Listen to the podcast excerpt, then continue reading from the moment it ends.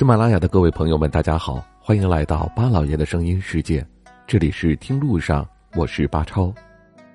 前往苏州的游客，不要只盯着那里名气卓著的园林，换换地方，还可以找到令人心动的其他地点。苏州本身就是一座令人向往的打卡地，为此，只要喜欢，随时就能前往。古人留下的诸多遗迹，还是值得寻觅的。在苏州吴中山塘街上。就有一处特殊的旅行地，被誉为乾隆的民间行宫。此地就是位于木渎古镇的红隐山房，是清初时期来自木渎的徐世元文人参建而成的私家园林。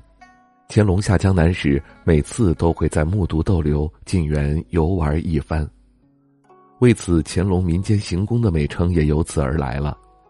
除此之外，还有刘墉。和珅和纪晓岚都曾经在这里多次下榻，使得这里一直都流传着很多脍炙人口的传说。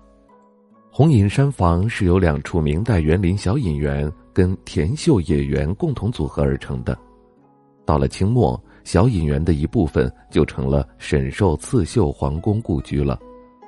原来红隐山房在古时曾是江南知名度较高的园林之一。乾隆由于六次前往这里游玩。为此，使得这里蓬荜生辉。在园林里面，至今依然珍藏着清代十几位皇帝亲笔撰写的二十道圣旨真迹，古人作弊夹带。科举馆珍藏着乡试、会试、殿试试卷，使得中外人士赞叹不已。一般情况下，圣旨的长度大约三至五米长，其中包括官员事迹、勋封。官员职衔等等诸多事迹在内，除了对官员本身官职进行加封以外，另外还会对他的家人或者前辈再次进行推恩封赠，甚至官员所担任的职务是跟他的子孙后代相关联的。一般情况下，清代圣旨在进行书写时，通常会采用满汉合璧的方式来进行，汉文一般从右至左。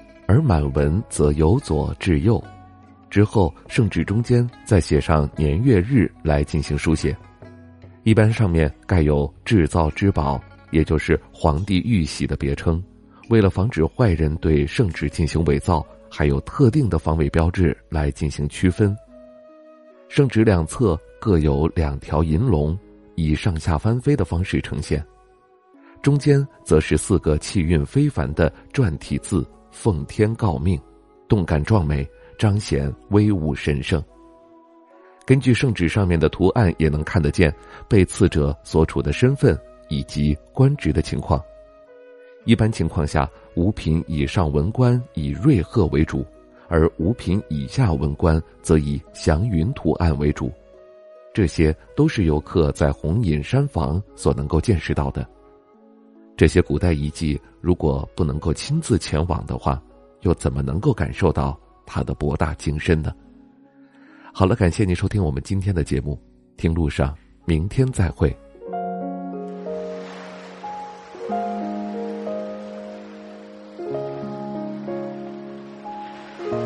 人之所以爱旅行，不是为抵达目的地，而是为享受旅途中的种种乐趣。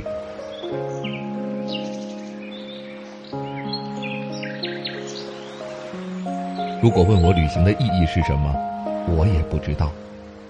假如你还没有出发，不如和我一起听路上。